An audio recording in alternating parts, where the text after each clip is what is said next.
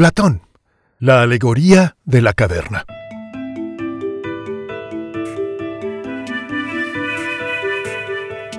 Al inicio del capítulo 7 de su seminal obra La República, Platón habla de un grupo de personas que viven presas en una caverna, sujetas con cadenas al cuello y los pies. Nunca han salido de allí. La caverna es toda la realidad que existe para ellos. Jamás han visto la luz del mundo exterior y sus ojos solo se han paseado por las sombras proyectadas en la pared de la caverna por una fogata que está encendida a sus espaldas. Imaginan que esas sombras proyectadas en la pared de la caverna son objetos reales, que tienen todo el peso y la sustancia de los objetos reales. Y así pasan sus vidas discutiendo con pasión y hasta erudición sobre todos estos objetos irreales, que no son sino sombras de la verdadera realidad.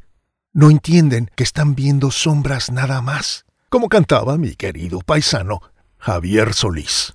Sombras nada más entre tu vida y mi vida, sombras nada más entre tu amor y mi amor.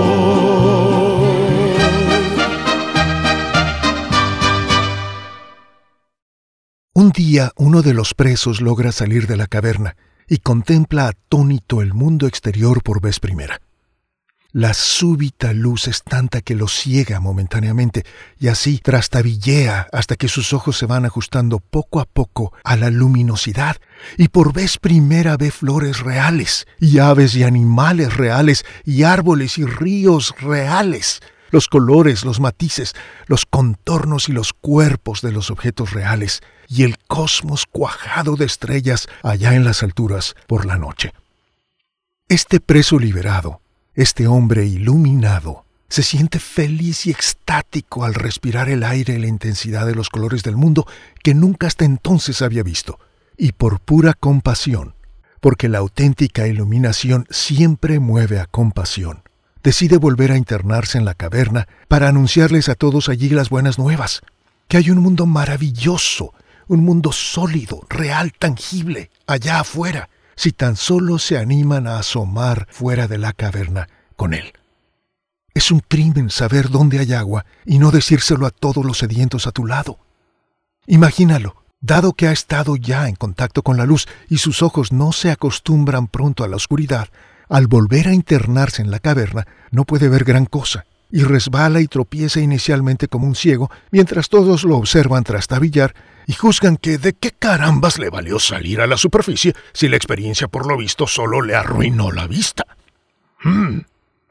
Y cuando él comienza a contarles con entusiasmo todo lo que ha visto y los anima a salir a ver la luz con él, los habitantes de la caverna se burlan, lo insultan, lo amenazan y al final hasta complotan para deshacerse de él. Tal y como les ha ocurrido a tantísimos profetas a lo largo de los siglos porque esta es la vida de todos aquellos que han visto más adelante, que han visto otra luz, que han escuchado otra melodía cósmica. Los habitantes de la caverna están muy orgullosos de su erudición y conocimiento de todo lo que ocurre en la caverna, y siguen debatiendo con pasión y hasta furia sobre todas esas sombras y fantasmas en que creen, porque nunca han visto más. Pero ahora tienen la oportunidad de ver más y deciden que no quieren ver más. Mejor comienzan a agredir al profeta, al maestro, al preso liberado que les habla de un mundo distinto. ¿Qué? ¿Un mundo distinto? en tu mente, chiquito. Porque al hablar de un mundo distinto parece desacreditar el mundo en el cual los habitantes de la caverna, los cavernarios, ponen toda su convicción y su fe de cavernícolas.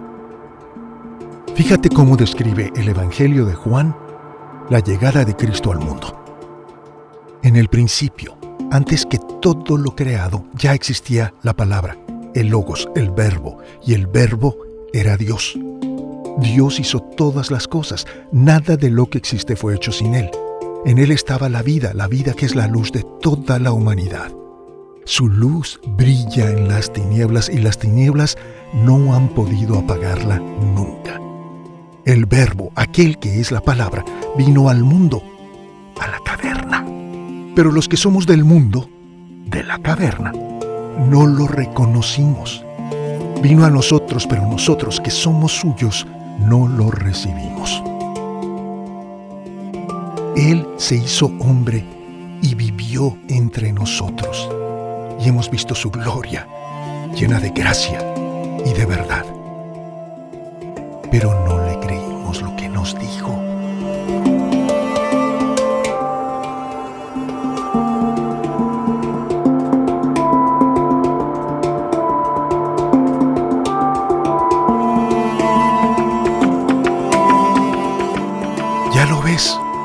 Todos somos cavernícolas.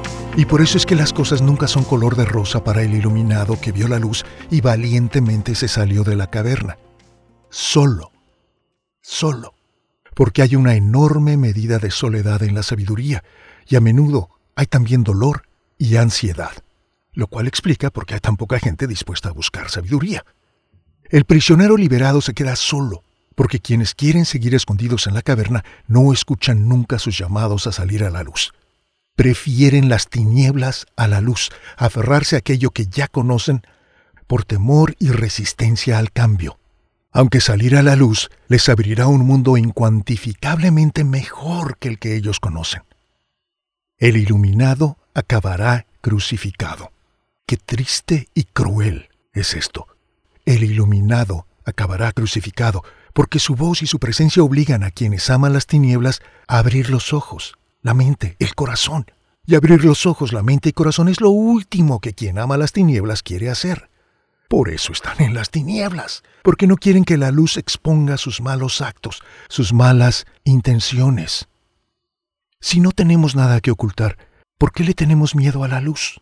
Ah, pero es que Dios no existe. ¿Y por qué te da tanto miedo que exista? ¿Estás ocultándonos algo? Tú lo has visto ocurrir muchas veces. La gente con la mayor patología, la que más urgentemente necesita transformarse y cambiar en este mundo, es la última que querrá cambiar. ¿Recuerdas a Gollum en El Señor de los Anillos?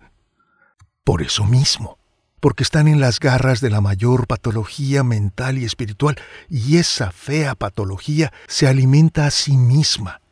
Es un círculo vicioso que se encarga de no dejarlos cambiar de mantenerlos presos. Es el más poderoso armatoste de cadenas con que alguien pudiera jamás estar preso. Y fíjate que se trata de alguien que ya de por sí estaba en una caverna. La caverna en que tú y yo nos hallamos encerrados felizmente no es física, bendito sea Dios. Es una caverna mental, una caverna espiritual. ¿Recuerdas esas anteojeras o tapaojos que les ponen a los caballos de trabajo? ya sean estólidos y estoicos caballos de carga, o avispados y briosos caballos de carreras, ambos son caballos de trabajo. Esas anteojeras que sirven para que los caballos no puedan ver sino el pequeño espacio en que tienen que dar el siguiente paso, pero siempre y solo en la dirección que el jinete los quiere llevar, ninguna otra. Esta es una crueldad concebida para mantenerlos ciegos a toda otra alternativa, a todo aquello que los podría salvar, si tan solo pudieran verlo. Asimismo es nuestra caverna personal. Allí está a nuestro alcance, a solo un paso a izquierda o derecha, esa libertad y salvación que anhelamos. Pero claro, si el jinete nos permitiera verla, correríamos desbocados hacia la libertad. Qué crueldad ocultárnosla y de manera tan burda. Pero así andamos todos por el camino de la vida con tapaojos que no nos dejan ver que nuestra libertad, nuestra realización, nuestra salida está a solo un paso en una dirección distinta. Aquello que se encarga de mantenernos sumisos y al trote para que sigamos sirviendo al jinete puede ser nuestra carrera, nuestro trabajo, nuestra familia, nuestras amistades, nuestras pulsiones, neurosis, paranoia o nuestra ideología política ese jinete opresor que nos impone sus opiniones en materia de relaciones, familia, política, ética, desorientación sexual, desorientación social, desorientación espiritual, y nos hace creer tonterías y repetirlas felices como si fueran realmente nuestras propias convicciones, porque las vimos en la televisión y los medios sociales, esos oráculos sagrados del mundo en las últimas décadas. Así lo dijo la BBC. Apareció en el New York Times. Lo vi en una serie de Netflix. Lo leí en un meme de Facebook. Se lo publicaron con una foto en Instagram, hijo. Lo dijo un profesor que tiene una maestría en el tema del absurdo y un doctorado en el tema de la nada. Como dice otro paisano mío, el divertidísimo Fluffy, Gabriel Iglesias.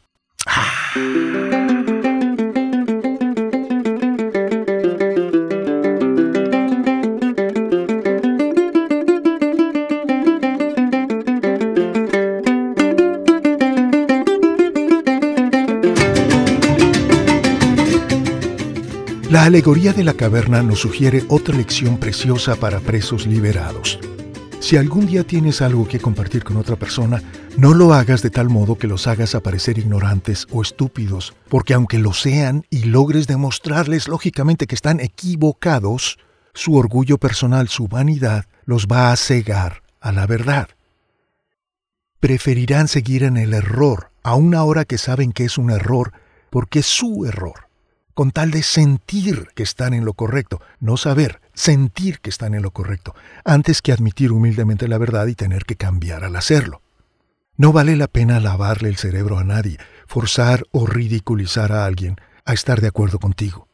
Así yo, por ejemplo, estoy acostumbrado a que muchos de mis amigos ateos se burlen de mí, secreta o abiertamente, por mi enorme fe en Dios, por razones que solo ellos conocen, porque nunca me han mostrado evidencia alguna, y es que no la hay, de que sea ridículo creer en Dios.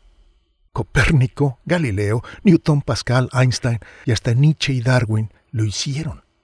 Así, sin tomar ninguna evidencia para sustentar su propia fe y supuestos, se ríen callada o abiertamente de mí y se sienten muy ufanos y orgullosos de haber dejado atrás todas esas burradas precientíficas que enseña la religión. Se persuaden a sí mismos de que están muy adelante de todos aquellos que amamos a Dios, porque ellos ya dejaron atrás todas esas cosas. Pero su voz al decir esto no es como la de una sardinita, algún pececillo minúsculo que afirmara muy ufano que ha dejado atrás el mar. ¿Y qué le pasa a todo pez que deja atrás el mar? Pues que se asfixia y muere. Inevitablemente. Admitamos con humildad que nadie tenemos todas las respuestas, que estamos en el camino del aprendizaje y dejemos que la otra persona nos diga lo que piensa, si es que sabe articularlo. Luego examinemos juntos las respuestas posibles, pasito a pasito, pregunta a pregunta, hasta que casi sin sentirlo desembarquemos juntos en la playa acertada. Nuestro interlocutor a menudo estará muy seguro de sus opiniones y a menudo será displicente y arrogante al ridiculizar la posición opuesta, que en este caso es la nuestra. Pero sigamos haciendo preguntas.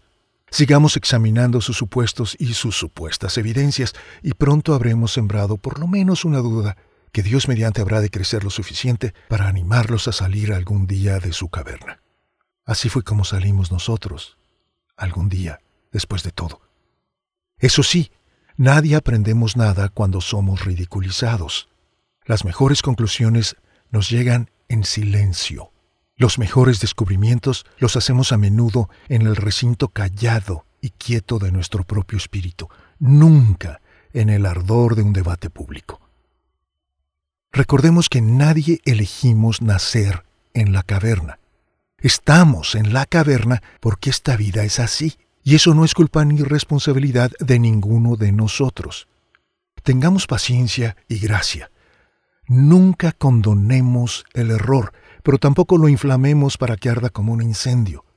Seamos pacientes, sigamos haciendo preguntas y esperemos. Por más que gritemos y amenacemos, todos anhelamos la luz, porque de la luz venimos y solo en la luz florecemos. Somos girasoles y no podemos evitar tornar hacia donde está el sol. Esta vida es esa aventura y todos tenemos la oportunidad de ser valientes y salir de la caverna.